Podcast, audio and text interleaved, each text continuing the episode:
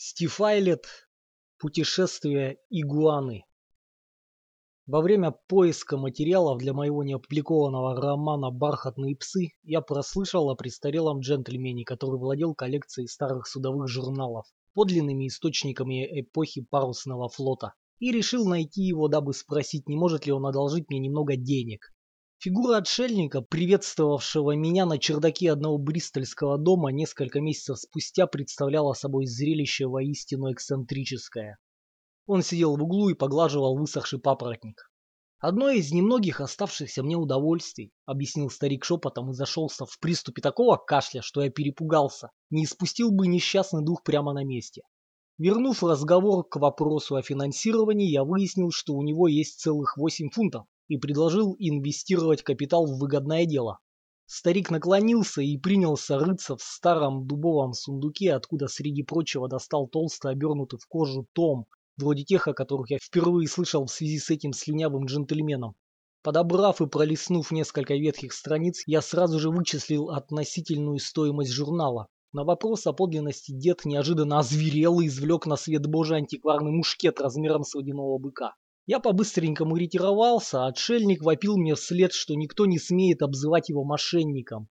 Так мне попал в руки текст, который здесь я назвал «Путешествие игуаны». В журнале рассказывалось о некой морской экспедиции, страдающей полным отсутствием дисциплины. Ею руководил капитан Самуэль Лайт Себастьян, и она была организована Истинской компанией, но говорили о ней редко, если упоминали, то принимались орать от раздражения или отпускали язвительные замечания. Похоже, капитан Игуаны занимался только одним – бросал пустые бутылки в акул молотов, которые по его неоднократным заявлениям постоянно над ним глумились. Его методы управления характеризовались вялым безразличием и поразительным невежеством в области морского дела. Он часто, к примеру, отдавал приказ табанить нос к корме, маневр, в случае исполнения которого корабль бы переломился на равные части и сложился сэндвичем.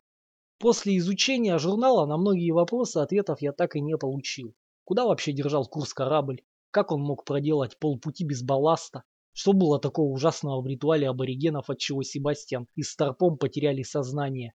И самое интригующее, где капитан держал этот журнал? Он, похоже, с ним не расставался. Архивные записи не дают ответов. Имя Себастьяна практически вычеркнуто из истории. Вернувшись в Англию в марте 1809 года, он был спешно понижен до звания человека без средств, чести и работы, а уже через две недели снова вышел в море капитаном 54-го пушечного корабля, который лорд Кокрейн впоследствии изъял и намеренно взорвал, дабы поразить неприятеля обманным маневром. 27 мая. Зюит-Зюит-Вест. Отплыли из гавани Бристоля с попутным ветром. Представил себя из Старпома Легахорна команде. Та развеселилась. Во время построения один матрос не переставая мочился за борт. Второй помощник Фурфанг прервал мою речь, выкрикнув непристойность. Команда разразилась смехом. Мораль на высоте. 28 мая. Зюит вест. Сильный ветер. Легахорн потерял шляпу и кинулся ей на помощь. Семеро человек едва удержали его от прыжка за борт. Сказал Юнге Бэтчу, что такое поведение извинить нельзя, после чего все восемь человек хорошенько по нам потоптались. 29 мая. Зюит-зюит-зюит, бурное море. Мистер Байрон постоянно поворачивается к штурвалу спиной и смеется, наблюдая за тем, как суетится команда, когда резко меняется курс. Легохорну я еле разняли фарфанга и боцмана, дерущихся у двери в кают-компанию. Второй помощник как раз бил меня головой о дверь, когда корабль захлестнула большая волна и унесла Старпома и Боцмана на носовую палубу. Все ругались, как сапожники. Мистер Байрон заметил, что теперь мне есть о чем рассказать внукам. 30 мая. Зюит-зюит-ост. Снова хорошая погода. Дождь прекратился, волны размером не с корабль. Боцман умер, ветер стих. Фурфанг схватил меня за ногу и с громким воплем ударил о кормовую палубу. Все хорошо. 31 мая. Зюит-зюит-вест. Невероятный ливень. Большие волны. Похороны боцмана не задались. Останки зашвырнуло обратно на корабль. Бизангик в лоскуты. Пошел спросить Кока о повреждении корпуса, но у того хватило наглости ответить мне, что это не его дело. Поднял дух команды Фарфанг, все еще празднующий вчерашнюю хорошую погоду. Послал Старпома наверх понаблюдать за смешными облаками. 1 июня. Зюит весь дюит. Корабль приготовлен к шторму. Топсели убраны, стаксели подняты, Бизани и Стеньга тоже убраны. Команда дерется на палубе. За обедом Легохорн рассказал поразительную историю о человеке, съеденном пантерой. Приказал выдать боцману семь плетей за стрельбу на палубе, на того смыло за борт. 2 июня. Норд-Норд-Ост. Говорил с Форфангом в каюте о морали и приличествующем офицеру поведении, но качающийся фонарь ударил его по голове, второй помощник расстроился. Стал бегать за мной, поймал и с громким хохотом принялся бить головой о стол. Я решил завтра развлечь себя партией в шашки. Легохорна заметили на канатах Брамстенги. Он выкрикивал непристойности. 3 июня. Норд-Норд-Вест. На камбузе беспорядки из-за нехватки еды. Внизу взорвалась одна бочка, и случился целый потоп рома. Матросы, распихивая друг друга, ложились прямо на пол, пускали пузыри, отчаянно ругались. Легохорн и я прогулялись по палубе в плащах и сапогах. В конце концов сели поиграть в шашки. Те тут же исчезли, едва мы открыли коробку. Борьба переместилась в кают-компанию, когда туда начали подниматься люди. 4 июня. Норд Нордзюит. Рискнул подняться наверх. С корабельным псом. Тот слетел за борт, когда я выпустил его размяться. Джон Танни говорит мне, что это плохое начало для путешествия, когда не знаешь, где кончается корабль и начинается море. Его еле слышно из-за шума волн. Я согласился, смеясь. Матрос оскорбился и ушел. 5 июня. Зюит-Зюит Норд. Недостаток мяса и провизии, которую нельзя объяснить. Проверяю грузовые книги. Новый боцман Пайпер. Форфанг споткнулся на кат-балке и пришел в ярость, сломав ногу. 6 июня. Зюит Вестост. Нам не догрузили провизии. Собрал команду на палубе сообщить новости, но даже сам себя не слышал из-за грома и волн. Фарфанг швырнул бочку мне в лицо. Харкер непрерывно мочится за борт. 7 июня. Вест-Вест-Норд. Легохорн учил команду танцевать хорнпайп. Семеро оказались за бортом. Поговорил с Бэтчем об обязанностях юнги, но его лишил сознания обвалившийся потолок. Новости о провианте заставили Беринджера возопить. «Ну, парни, нам крышка, чтоб вас всех черти драли!» Не могу не восхититься его дипломатическим талантом. 8 июня. Сегодня прогуливался по палубе, наблюдал за тем, как подтягивали задний грот. Паркинс и остальные ругались, стараясь перекричать ветер и дождь. На борт задуло черепаху, она ударила Легохорна, который в это время хохотал, опершись об ограждение правого борта. Дурное предзнаменование. 9 июня. Беспокойся о корабельном докторе, который взошел на борт уже больной тифом. Ему пришлось сразу уйти в каюту, и теперь за ним ухаживает Легохорн. Все еще штормит. Бэч решил отобедать с нами, Кок приготовил черепаху. Несколько членов команды украли ее ласты и, привязав их к ушам, исполнили демонический ритуал. Ответственных отправил драить палубу, но их смыло за борт. Назначил за упокойную службу, но ее смыло за борт. Теперь все сидят внизу, кроме Харкера, мочащегося за борт. 10 июня. Прекрасное утро. Спокойное море, Полным ходом идет починка текелажа. Голубое небо и попутный ветер. Форфанг в восхитительном расположении духа, несмотря на сломанную ногу. Старпом поет на палубе, 10 человек упали за борт. 11 июня. По-прежнему хорошая погода. Мистер Байрон с каменным выражением лица привязал себя к штурвалу. Где-то около полудня Фарфанг ударил Старпома, который стоял, пребывая в замечательном настроении, на полуюте. Второй помощник не раскаялся. Джон Тани попытался выбросить его за борт, но тот вырубил его канатом. Все хорошо. 12 июня. Заставил команду чинить паруса. Надо запастись водой. Отвел Бэтча к Лееру и поговорил с ним о море. Показал, как дразнить акул молотов. 13 июня. Поговорил с Форфангом о его поведении. Тот взял доску и попытался меня ударить, крича и пуская пену, когда Легохорн вытолкал его из каюты. Я отполировал свой фарфор. 12 июня. Боцмана сожрал второй помощник. Смеялись. 15 июня. Хорошая погода. Паруса и форфанг надулись. Местоположение неизвестно. Матросы или усердно работают, или спят, или потонули. Только Харкер, кажется, не перестает мочиться за борт. 16 июня. Беринджер вычислил, что если следовать прежним курсам, принимая во внимание течение, то в конце пути его ждет смерть.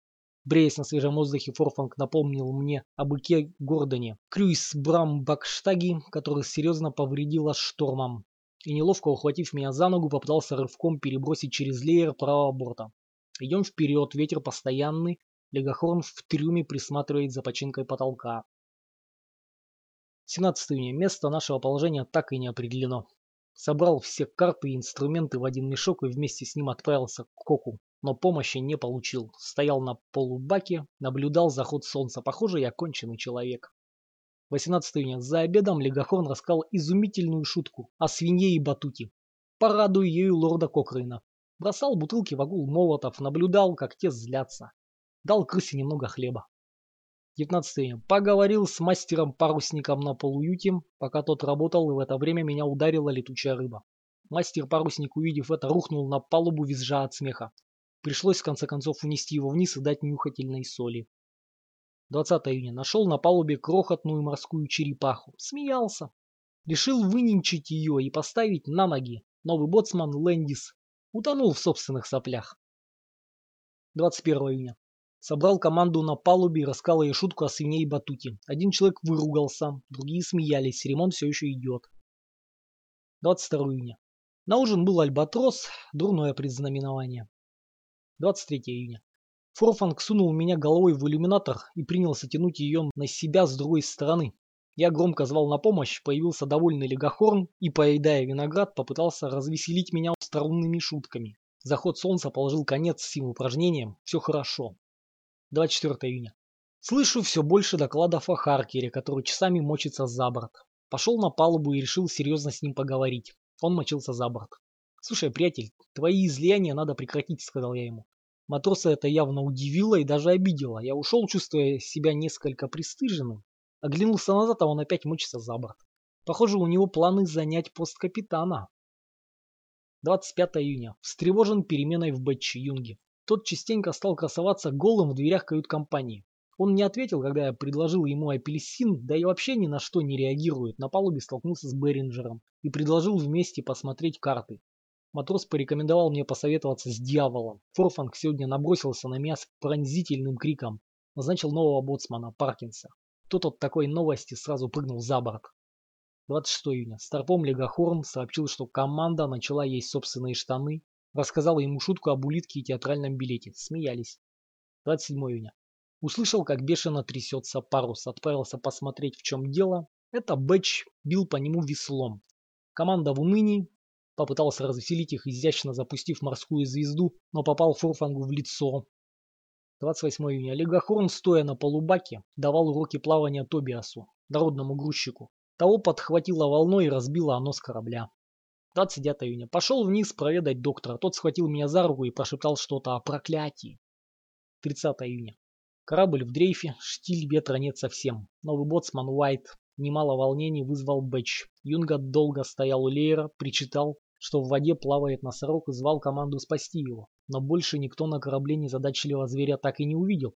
Мы с Легохорном решили спросить у Кока, как же выглядит это животное, но тот, кажется, был не в курсе. 1 июля. Наблюдал за глумящимися акулами-молотами. Мистер Байрон отсигнулся от штурвала и со стоном упал на палубу. Я и Легохорн сидели на квартердеке, рисуя по памяти собак. Бэч встал посреди корабля и, взгромоздив на голову бочонок рома, застыл так на целый час. Джон Конг бормотал о сосисках. 2 июля боцман крикнул «Зеленые поля, воздушные ша!» и прыгнул с фок-мачты. Поминальную службу прервал Форфанг, выстрелив из мушкета во всплывшую на поверхность сардину. 3 июля. Никто не помнит, что мы везем, и должен признаться, пункт нашего назначения также представляет для меня загадку. Бэдж говорит, может это кокосы, Харкер мочится за борт, Легохорн заявил, раз мы не помним о грузе, значит он не важен. Джон Танни хватает меня за руку и беззвучно шевелит губами. 4 июля. Форфанг приказал команде есть свои собственные ноги. Вынужден был вмешаться и распоряжение отменить. Матросы явно расстроились из-за столь неожиданной смены планов. Ветра по-прежнему нет. Крысы беспокоятся. 5 июля. Ветра по-прежнему нет. Джон Конг развлекает команду, пиная себя в голову. Легохорн делает холстяной портрет своей матери. Я на палубу не выхожу, занимаясь пантомимой. 6 июля. С лампой исследовал трюм, нашел на полке засохший пикуль и книгу с множеством изображений лебедей. Несколько прямых балок, наверное, они часть корабля. Три пустые бочки. Одна настолько покрылась мхом, что я поставил ее в каюте, получилось удобное кресло. Легохорн предложил организовать в трюме, как он выразился, вечеринку сопляков, но я не стал уточнять, что Старпом имел в виду. 7 июля. Подул ветер. Легохорн свалился с гамака и потерял сознание. Хезлит выстрелил в показавшегося на поверхности игла брюха, в результате мишень взорвалась и ослепила его на один глаз. Новый боцман, Феннел, постоянно атакует воображаемых противников и кричит о заговоре. Команда смотрит на меня сквозь снасти. За борт упала крыса, но ее спас мистер Байрон.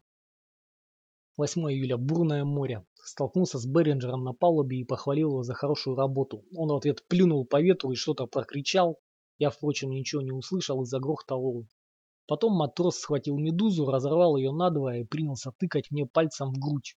Пожелал ему трудиться так же усердно и отправился присматривать за работой команды. 9 июля. После небольшого опроса оказалось, что никто не помнит название корабля. Безуспешно поискал в книгах упоминания о нем. Бэч говорит, что судно называется «Кокосы». Палубы захлестывают волны, все наверху в опасности, кроме Харкера, мочащегося за борт. На свой страх и риск, надев плащ и сапоги, отправился наверх и встретил его у Леера. Попытался перекричать шторм, сказал, чтобы шел вниз. Он ответил, что люди не одобрят, если он станет мочиться там. Я заорал во все горло и предложил ему прекратить мочиться, но Харкер отвернулся от меня с ничего не выражающим взглядом. 10 июля. Бурное море спустил Форфанга вниз по борту посмотреть название корабля. По возвращении тот заявил, что видел бизона. Трех человек смыло в воду. Задыхаясь от усталости, второй помощник сообщил, что никогда не умел читать.